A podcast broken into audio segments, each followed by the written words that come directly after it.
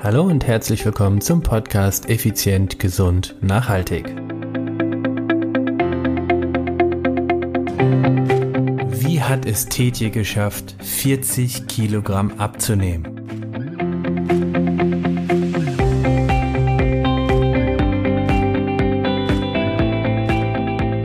Hallo und herzlich willkommen hier in Effizient, Gesund, Nachhaltig. Ich bin Stefan Schlegel, dein Personal Trainer, Unternehmer und Mentor. Mein heutiger Interviewgast ist bekannt aus Funk und Fernseh und wir kennen ihn eher als Schwergewichtigen. Es ist Tetje Mierendorf. Und Tetje verrät uns heute, wie er es geschafft hat, von diesem früheren Schwergewicht zu einem wirklich, wirklich sportlichen und erfolgreich, erfolgreich im Sinne von nachhaltig auch, denn Tetje verrät uns nicht nur, wie er abgenommen hat, sondern wie er auch heute lebt. Und was für mich unheimlich spannend ist, er verrät auch, wie sich ein korpulenter Mensch damals das Leben schön geredet hat im Vergleich zu dem Mensch, den er jetzt ist. Weil Tetje kennt beide Seiten, den korpulenten und den schlanken Sportlichen. Ich bin unglaublich gespannt auf dieses Interview und du kannst es auch sein denn er haut wirklich, wirklich geniale Dinge raus. Freu dich auf ein, sagen wir mal, sprudelndes und äh, sehr amüsantes Interview mit Tetje Mierendorf. Ja, liebe Zuhörer, als Interviewgast habe ich heute Tietje Mierendorf. Tietje ist 46 Jahre alt, Schauspieler, Autor und Speaker. An dieser Stelle erstmal herzlich willkommen, lieber Tietje. Hallo, ich freue mich, dass ich dabei bin. Tietje, ich kenne dich aus dem Fernsehen und mhm. ähm, sehr viele Menschen oder viele Menschen kennen dich sicherlich noch als korpulenten, großen und schweren Schauspieler. Wenn ich mich recht erinnere, oder ich habe recherchiert natürlich, du bist 1,97 groß, ist das richtig? Genau, das hat, daran hat sich nichts geändert. Sehr gut. Was hast du denn damals als, äh, ja, zu der damaligen Zeit gewogen? Das ist gar nicht so einfach äh, zu sagen. Also der höchste jemals gemessene Wert, den ich auf einer Waage äh, feststellen konnte, war bei 174. Äh, aber es war noch deutlich mehr. Also die 180 werde ich garantiert mal geknackt haben. Ich kann es, wie gesagt, gar nicht genau beziffern, weil es eben auch keine Wagen gab, äh, auf die ich mich hätte stellen können. Und da ich weder beim TÜV noch beim Schlachthof irgendwie gearbeitet habe oder jemanden gekannt habe, konnte ich das halt auch nicht ermitteln. Denn die meisten Wagen, die man so im Handel bekommt, die gingen damals nur so bis 120, mittlerweile ja bis 150. Da hat sich die Industrie auch so ein bisschen drauf eingestellt. Aber ja, so ganz genau kann ich es nicht sagen. Aber 174 war, wie gesagt, der höchste verbriefte Wert. 174 Kilo. Das ist viel Mensch. ja. von, von wann reden wir denn? In welchem Jahr bist du denn gerade gedanklich? Ähm, das war in dem Jahr meiner Hochzeit, das war 2004. Nee, gar nicht wahr, Entschuldigung, 2006. Aber zwei, na gut, sagen wir mal 2005, ein Jahr vor der Hochzeit ungefähr. Zur Hochzeit habe ich noch ein bisschen was abnehmen wollen. 2005 war, glaube ich, so der Höhepunkt. Das, das ja, da waren es so 174 plus. Okay. Beschreib doch mal so rückblickend, was waren denn die Schwierigkeiten, mit denen du dich damals abmühen musstest? Das waren alles so Schwierigkeiten, die ich als solche eigentlich gar nicht wahrhaben wollte, beziehungsweise die ich auch immer so ein bisschen ja weggelächelt habe. Also es waren so Sachen wie äh, zusammenbrechende Lattenroste, was immer wieder passiert ist, oder eine Eisdiele, mein Stuhl, der zusammengebrochen ist, dann Knieschmerzen beim, mhm. beim Treppensteigen oder Treppe runtergehen. Treppe runtergehen war eigentlich noch viel schlimmer. Ähm, aber das waren alles Sachen, die habe ich als äh, Gott gegeben hingenommen. Die waren für mich völlig normal. Ich habe die gar nicht mehr in Frage gestellt und auch ausgeblendet, dass das irgendwie mit dem Übergewicht in Zusammenhang stehen könnte. Äh, mhm. Natürlich war mir das theoretisch klar, aber ich habe das alles so verdrängt. Ich dachte, naja gut, das sind halt so die Kollateralschäden. Wenn es mir ansonsten gut geht, ja, warum nicht? Mhm. Das kam dann halt äh, äh eine Diabeteserkrankung. Die Diagnose war 2005. Und ähm, da hat mir der Arzt dann gesagt, okay, nehmen Sie halt diese Tablette, dieses Metformin und äh, wichtig ist, dass Sie Ihre Lebensqualität nicht verlieren. Und für mich war das ein Freibrief, so weiterzumachen wie bisher. ja, ja. Ähm, und hat gesagt, geben Sie sich selbst auch bitte keine Schuld an der Erkrankung, obwohl ich halt mit den äh, äh Symptomen und äh, mit der ganzen Krankheit bestens vertraut war, weil meine Eltern beide Diabetes haben. Ah. Und Diabetes auch in der Familie eine lange Tradition hat eigentlich. Insofern wusste ich genau, was mich da erwarten würde. Aber gut, äh, der Arzt sagte zu mir, geben Sie sich keine Schuld, hier sind die Tabletten und alles wird gut. Äh, und das hat dann weitere Jahre gedauert, bis da wirklich eine Umkehr kam. Aber wie gesagt, der Alltag war gut. Ich habe mir dann größere Klamotten gekauft. Das war schon ein bisschen schwierig, irgendwie Klamotten zu bekommen. Irgendwann konnte ich nur noch im Internet bestellen und als auch auf dem deutschen Markt äh, in meiner Größe nichts mehr erhältlich war, musste ich auf die USA ausweichen und mir Sachen wirklich importieren aus dem Internet. Und äh, hing das ein oder andere Mal dann beim Zoll, um, um meine Sachen da abzuholen. Was für eine Körper, also was für eine Konfektionsgröße war das damals? Ja, Konfektion gibt es ja so dann nicht mehr in der ja. Größe. Habe ich mal auch mal von einem Schneider belehren lassen. Ähm, das war 9XL, war das größte, was ich bisher hatte an Klamotten. Okay, das ist nicht, das ist nicht üblich im normalen Geschäft zu finden. Ja, das, das stimmt. Aber wie hast du dich denn damals gefühlt als Beispiel, wenn äh, wir das Thema mit dem Lattenrost oder mit dem Stuhl oder sonst was ansprechen? War das dann wirklich für dich einfach, wie du sagtest, naja, Kollateralschaden passiert halt, tut mir leid, äh, schicken Sie mir die Rechnung oder, oder was hast du dabei empfunden? Ja, eine Rechnung habe ich zum Glück nie geschickt bekommen. aber natürlich waren das demütigende Momente. Also, aber ich habe es immer so gehalten. Also ich hatte ja immer diese, diese, diesen Selbstverteidigungsmechanismus. Ich reiße alle Witze und Gags, die man über Dicke machen kann, bevor jemand anderes es tut und mir damit wehtun kann. Mhm. Und diese Strategie hat sich dann auch ausgezahlt. Aber ich habe mich ja letztlich selbst damit Stück für Stück demontiert. Und mhm. ähm, das habe ich aber erst im Nachhinein bemerkt. Das war so ein Automatismus. Aber natürlich habe ich mich blöd gefühlt dabei. Aber ich habe versucht, das halt wegzulächeln, das irgendwie comedy-mäßig zu nehmen, so hahaha. äh, ich habe ja kein Problem damit, dick zu sein. Und ich war ja auch ein glücklicher Mensch. Es ging mir ja nicht schlecht.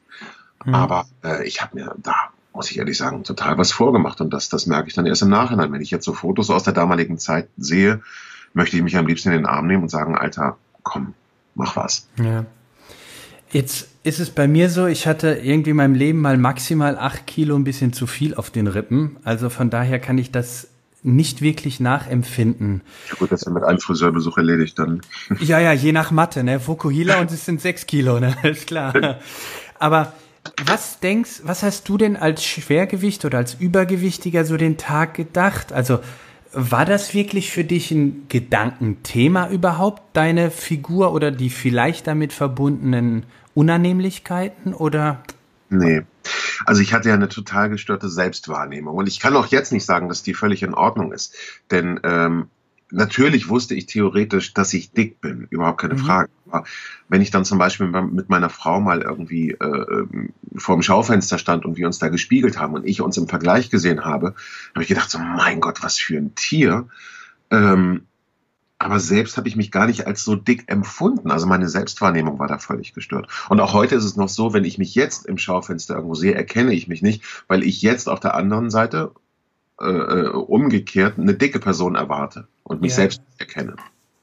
Okay. Ich hatte eine Situation zum Beispiel im Klamottenladen, dass ich äh, einen Sakko anprobiert hatte, das mir eigentlich nach dem Größenschild nicht passen durfte, weil ich nicht erwartet hatte, dass ich schon so eine kleine Kleidergröße habe. Und ich habe einen Spiegel gesucht, wie verrückt, und einfach keinen gefunden. Aber es waren genügend, genügend Spiegel da. Ich habe mich einfach nur im Vorbeischauen nicht erkannt. Klingt nach einer total blöden, ausgedachten Geschichte, so hahaha, man sieht doch, dass es ein Spiegel ist. Aber ich habe mich halt irgendwie schnell immer umgedreht und geguckt und einfach keinen Spiegel gefunden. Hm. Wahnsinn, Wahnsinn. Würdest du sagen, dass du dir das Leben ein Stück weit schön geredet hast? Definitiv, definitiv. Und ich konnte ja alles äh, mit Schokolade auch schön gestalten.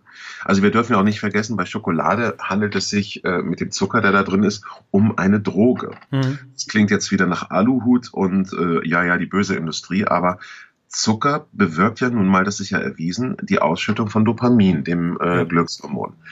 Und ich war ja ständig drauf. Ich habe ja bis zu einem Kilo Schokolade am Tag äh, in mich reingestopft. Ein Nicht Kilo. jeden Tag. Ja, aber es, es, kam halt vor, dass das mal ein Kilo war. Mhm. Und äh, so war mein Gehirn natürlich ständig äh, unter diesem Einfluss dieser Droge Zucker. Ja, klar.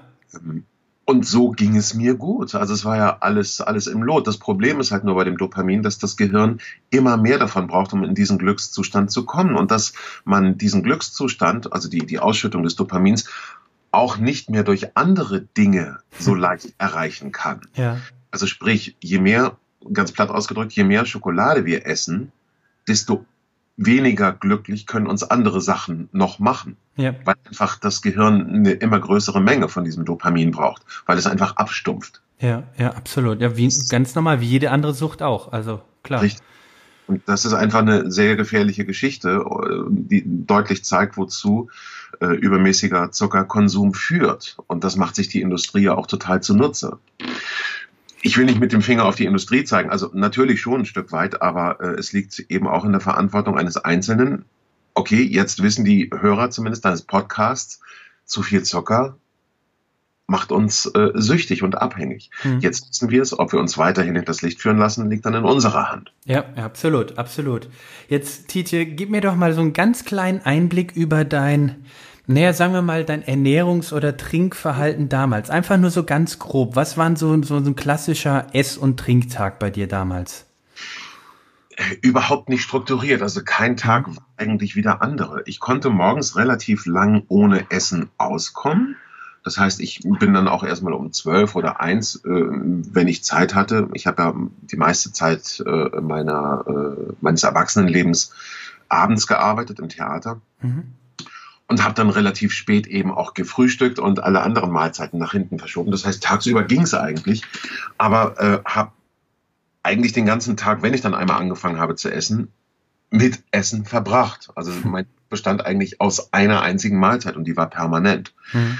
Ähm, so jetzt eine Struktur, dass ich irgendwie ein Frühstück, ein Mittag oder ein Abendessen gehabt hätte, das gab es so nicht. Also das hatte höchstens irgendwie einen sozialen Charakter, dass ich irgendwie mich mit Leuten getroffen habe, verabredet habe zum Essen in der Kantine oder im Restaurant oder wo auch immer. Ja. Aber richtig Mahlzeit, die jetzt irgendwie ernährungsphysiologisch relevant gewesen wäre, gab es bei mir nicht. Okay.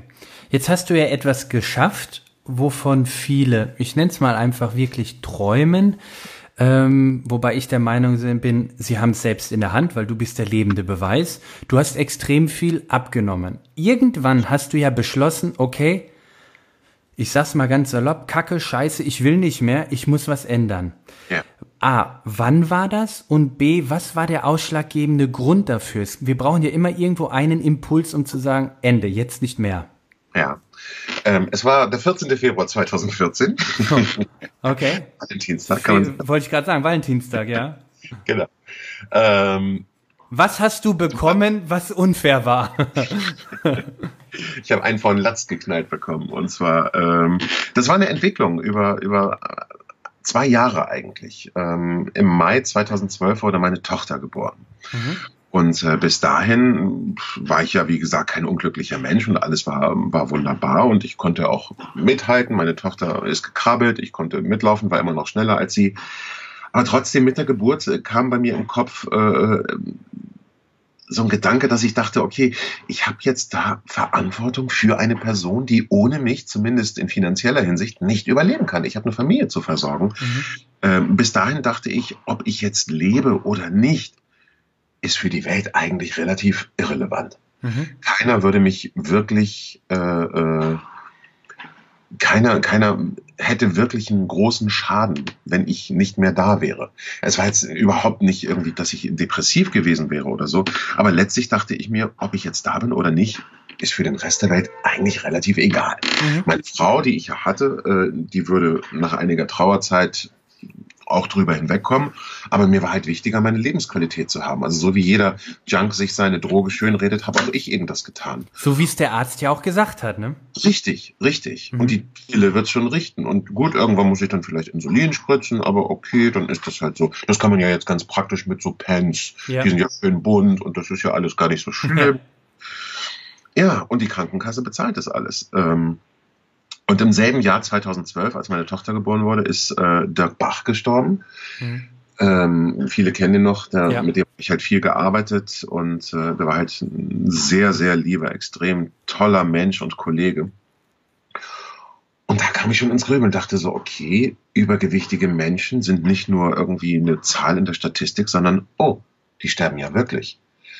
Ähm, und das hat mich zum Nachdenken gebracht. Und trotzdem habe ich irgendwie den Dreh da immer noch nicht gekriegt. weil ich auch dachte, ja gut, mein Körper ist ja irgendwie auch mein Kapital und ich brauche den für den Job und so. So habe ich mir das alles ja schön geredet und von außen wurde mir das ja auch immer wieder gesagt, so ja, veränder dich bloß nicht und alles ist toll und du stehst mhm. zu deinem Gewicht. Und dann habe ich 2014, also zwei Jahre später, im Internet ähm, beim Surfen bei Facebook, glaube ich, ich weiß gar nicht mehr, wo es war, äh, einen Lebenserwartungstest gemacht mhm. über die ich zufällig gestolpert bin. Und da musste ich halt so Fragen beantworten zu Ernährungsverhalten, Gewicht, Größe, wo wohne ich, äh, wie viel bewege ich mich, nehme ich Medikamente, habe ich Krankheiten, gab es Vorerkrankungen in der Familie, was habe ich für einen sozialen Status, äh, neige ich zu Depressionen und so weiter und so weiter. Und da kam dann raus als Ergebnis, obwohl ich nicht rauche und, und selten Alkohol trinke, kam da raus, also damals auch schon, 44 Jahre. Wow. Und ich war zum Zeitpunkt 42. Das heißt, ich hätte jetzt noch zwei Jahre zu leben gehabt und hatte eine zweijährige Tochter und dachte so, mit vier soll meine Tochter jetzt sagen, die ist in zwei Jahren halbweise? Mhm. Wow, nee. Naja, und dann hatte ich in der folgenden Nacht so einen äh, Traum. Da habe ich äh, äh, meine Tochter auf einem Fahrrad gesehen, wie sie im Park äh, äh vor mir wegfährt. Und daneben lief meine Frau und hat gelacht und Mensch, jetzt kannst du endlich Radfahren, wie toll, ein Stück Freiheit erlangt. Und daneben lief dann der äh, Familienvater. Ja, und das war nicht ich. Hm. So, scheiße, jetzt, jetzt bist du ersetzt worden und äh, das war's. Also es geht weiter ohne dich und jemand anders kümmert sich jetzt um deine Familie. Und äh, das war, ja, bin ich halt aufgewacht und wusste, ich will nicht, ich will nicht mehr dick sein, ich will leben, ich will für meine Familie da sein. Und das war halt dieser besagte Morgen des 14. Februar 2014. Wow. Wow. Äh, ja. Ähm, jetzt zu diesem, jetzt hast, jetzt bist du morgens aufgewacht und hast diesen Gedanken gehabt, den du ja früher hattest im Sinne von, naja, mich, die Welt interessiert's nicht, wenn ich nicht mehr da bin. Jetzt hast du ja auf einmal die, jetzt hattest du nicht auf einmal, jetzt warst du ja Papa, mhm. zweijährige mhm. Tochter, hast auf einmal diesen Traum und wie lange hat es denn jetzt gedauert von diesem Gedanken, ich muss was ändern, bis zu der wirklichen ersten Handlung? Also ich hatte ja schon, ich muss dazu sagen, ich wusste, ich kann das jetzt nicht mit dem gleichen Aktionismus angehen, wie ich vorherige Diäten schon gemacht hatte. Äh, ich hatte ja das Wissen über Ernährung. Ich hatte ja auch das Wissen über Sport, was man tun muss, um abzunehmen. Ich hatte ja vorher auch schon erfolgreich abgenommen. 15, 20 Kilo, das ging ja auch immer alles recht schnell und das war ja überhaupt nicht das Problem. Ähm, ich wusste, das muss irgendwas im Kopf sein, äh, was, was eine nachhaltige Veränderung bringt. Und ähm, hatte ich dann losgelegt und wollte, habe mir dann bei Google ein paar psychologische Praxen hier in der Nähe bei mir herausgesucht, die sich eben um das Thema Adipositas beziehungsweise Essstörungen kümmern und habe da überall äh, Kontakt aufgenommen per Mail und äh, per Telefon und von diesen ganzen Praxen hat sich gerade mal eine zurückgemeldet, die dann gesagt hat, okay, ähm, schön, dass Sie sich interessieren, aber wir sind so mit Patienten überlaufen, probieren Sie es bitte in einem Jahr nochmal und auch dann können wir Ihnen nicht garantieren, dass Sie was kriegen. Ja, super habe ich gedacht, so, äh, Leute, ich habe noch zwei Jahre zu leben, wenn dieser Test stimmt. Gut, inwiefern das mhm. jetzt haltbar ist, weiß ich nicht. Aber ähm, und bei zwei Jahren Lebenserwartung kann ich jetzt nicht noch irgendwie ein Jahr auf den Therapieplatz warten. Das geht nicht. Ne? Ja. Bin ich vorstellig geworden in so einer Adipositas-Klinik, aber die wollten mich halt gleich operieren. Die wollten mir einen Magenbypass äh, legen. Dann habe ich gedacht so, gedacht so, das ist doch nicht das Problem, das, das kann ich doch auch. Wie man abnimmt, weiß ich doch. Es geht mir um die Psyche, es geht mir darum, eine, eine Veränderung, ein Mindset hinzukriegen. Und dann habe ich ähm, mich auf eine Parkbank gesetzt, ganz, ganz banal, mein Handy ausgemacht, keine Ablenkung, und habe angefangen, über mein Leben nachzudenken. Warum um alles in der Welt bin ich so dick geworden? Ja. Was habe ich zu dem gemacht, was ich bin? Was für Auslöser gab es? Und habe da stundenlang rumgesessen und mir einfach mal Zeit genommen, über mich selbst und mein Leben nachzudenken und immer wieder äh, äh das in eine Beziehung zum Dicksein zu setzen. Okay, das und das passiert in meinem Leben, was hat das mit meinem Dicksein zu tun? Und bin darauf zurückgekommen oder bin äh, zu dem Schluss gekommen, ja. Das, äh, ja. Spannung, Spannung, Spannung. ähm, ich habe mich extrem über das Dicksein definiert. Fast meine oder Großteile meiner, meiner Existenz habe ich über das Dicksein äh, äh, definiert, weil alles immer irgendwie mit Dicksein zu tun hatte. Mein ganzer Job stützte sich darauf, dass ich dick war. Äh, jede Situation habe ich irgendwie äh, äh, darauf gebracht, dass ich dick bin. Hab, hab versucht überall Gags rauszuziehen und, und alles in eine Beziehung zu meinem Übergewicht gesetzt. Mhm. Klingt vielleicht nicht ganz nachvollziehbar, aber ähm, ich hab, war eigentlich wie so, wie so ein kleines Trüffelschwein immer auf der Suche nach, nach, nach Gags, dass ich mich mit meinem Übergewicht irgendwie in Szene setzen kann. Mhm, verstehe ich, ja. Und ich, ich habe früh angefangen in meiner, in meiner Kindheit, mich über das Dicksein zu definieren. Das hat den Hintergrund, das habe ich dann auch rausgefunden. Ähm, mein Bruder, der sehr sportlich schon immer war, der hat Fußball gespielt und war ein guter Torwart. Und ich wurde ständig mit ihm verglichen. Ja ich habe dann auch angefangen, Fußball zu spielen. Also er ist vier Jahre älter und war, hat dann den Fehler gemacht, bin in, in den gleichen Verein eingetreten, weil meine Eltern sind total Fußball verrückt. Und es gab in meiner Kindheit nichts anderes als Fußball. Ich habe die Wochenenden meiner Kindheit fast komplett auf irgendwelchen Fußballplätzen. Ja. Und ähm, dachte so, gut, wenn ich jetzt äh, äh selbst Fußball spiele, dann, dann ja, verbringen wir halt ein bisschen Zeit für Sachen, die meine Sachen sind. Und ich mhm. kriege auch ein bisschen von dieser wochenendlichen äh, Aufmerksamkeit. Ging natürlich total nach hinten los, weil ich ein schlechter Fußballer war. Und ähm, ich habe dann herausgefunden, dass, dass ich die ganze Zeit äh, versucht habe, meinem Bruder irgendwie nachzueifern damals. Und dann aber gemerkt habe, ich habe eh keine Chance. Und wenn ich dick bin, erwartet man auch gar keine sportlichen Leistungen mehr von mir. Das heißt, das Dicksein hat mir geholfen, mich aus diesem Vergleich rauszukatapultieren. Und so hatte ich dann meinen eigenen USP. Ich habe angefangen, mich übers Dicksein zu definieren, weil ich plötzlich nicht mehr Klein Thomas war, mein Bruder heißt Thomas, sondern plötzlich eine eigene Identität bekommen habe. Ich war Teche, der große Dicke. Also die mhm. Leute sehen, ah, große Dicke kommt, ah, Teche. Ich hatte plötzlich einen eigenen Namen. Klingt total blöd, aber ich habe mich so aus dem Schatten meines Bruders rausgelöst. Und so fing ich dann an, mich darüber zu definieren und dann kam halt der Job dazu. Und es lief quasi wie von selbst. Wenn immer ein großer, dicker Schauspieler gesucht wurde, wurde ich angerufen. Und ich hatte echt immer gut zu tun. Hm, okay. Gut, aber du sitzt jetzt auf dieser Parkbank, denkst drüber nach und stellst fest, wo es herkommt. Also wo es quasi die Wurzel ja. äh, meines, meines Gewichts, nenne ich es jetzt mal. Was hast du dann konkret unternommen, um halt eben die Gegenrichtung einzuschlagen? Ich habe dann äh, Termine erstmal gemacht äh, bei verschiedenen Ärzten ähm, und noch gar nicht angefangen, irgendwie Ernährung umzustellen oder sowas. Aber ich habe dann halt angefangen, mich fürs Projekt zu interessieren. Ich habe äh, äh, mich bei Ärzten untersuchen lassen, ob ich äh, alles an Sport machen darf oder ob irgendwas dagegen spricht. Ich war beim Kardiologen, beim Sportarzt, ich war beim äh, äh, Männerarzt, also beim, beim Andrologen, weil ich wissen wollte, ob mein Hormonstatus in Ordnung ist oder ob irgendetwas äh, mich daran hindert, Muskeln aufzubauen zum Beispiel. Mhm. Das ist ja bei vielen Adipösen, die einfach ein, ein hohes Viszeralfett haben, also ein, ja. ein starkes äh, Bauchfett. Das sorgt ja dafür, dass äh, zu viel Östrogen produziert wird. Mhm wenn der Testosteron, also das männliche Hormon, nicht genügend im männlichen Körper vorhanden ist, kann dieser nicht richtig Muskeln aufbauen. Und genau das war bei mir der Fall. Das heißt, ich musste erstmal Testosteron substituieren, um überhaupt äh, äh ein anständiges äh, Testosteronlevel im Körper zu haben, um überhaupt Muskeln aufzubauen, die das Fett dann äh, äh, vernichten. Mhm. Und das waren alles Sachen, die musste ich ja erstmal wissen und lernen und habe mir dann eben verschiedene Ärzte geholt. Und hatte ich dann von allen grünes Licht. Okay, du kannst loslegen. Es spricht nichts dagegen. Ich war auch beim, beim Kardiologen. Ich wollte ja auch nicht bei der ersten Sporteinheit dann mit einem Herzinfarkt, weil ich übermotiviert war, vom Ergometer fallen. Sondern alle haben ihr okay gegeben. Du kannst loslegen. Pass auf deine Gelenke auf. Und das habe ich dann gemacht. Ich habe mir einen Personal Trainer gesucht und ähm, der hat dann gesagt, okay, ich mache das Projekt. Also sowas Heftiges hatte ich noch nie. Ich habe mir ein konkretes, messbares Ziel gesetzt. Ich wollte unter 100 kommen. Mhm. Dann hat er gesagt, okay, das, das mache ich mit dir. Da habe ich Bock drauf. Das Projekt packen wir zusammen an. Der hat mir dann einen Trainingsplan erstellt.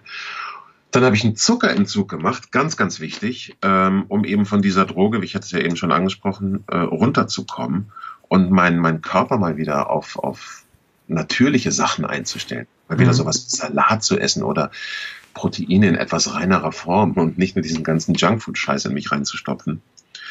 Und diese zweieinhalb Wochen waren eigentlich so die allerhärteste Zeit. Aber als ich dann von diesen ganzen verarbeiteten Lebensmitteln runter war, fing ich an, einen Geschmack zu entwickeln. Und mein Körper hat auch einen Instinkt entwickelt dafür, welche Lebensmittel gut für ihn sind und was er haben möchte und was er braucht. Und mittlerweile bin ich froh und dankbar, dass mein Körper mir wirklich immer sagt, welche Lebensmittel er gerade braucht. Also er sucht sich die Lebensmittel immer gerade raus, äh, wo eine temporäre Unterversorgung gerade ist. Also ich ja. merke, ich brauche jetzt Kalium, Magnesium, oh, Bananen sind toll. Oder oh, ich nach dem Training, Protein, Protein, da würde ich töten für ein Stück Putenfleisch. Oder, oder. ähm, und das ist wirklich eine, eine tolle Gabe. Wir hatten einmal, als wir aus dem Urlaub zurückkamen, da musste ich notgedrungen was essen bei einer amerikanischen Fastfood-Kette. Und äh, ich habe mir dann wirklich einen Burger geholt und habe den drei Tage lang gegessen. Es ging mir so schlecht, weil mein Körper mit diesem ganzen Müll, den ich da nicht reingestopft habe, überhaupt nichts mehr anfangen konnte. Erstaunlich, oder? Ist der gleiche Körper. Der gleiche Körper, aber komplett anders sensibilisiert. Ein spannender Weg, den Tetje bisher gegangen ist. Oder was denkst du?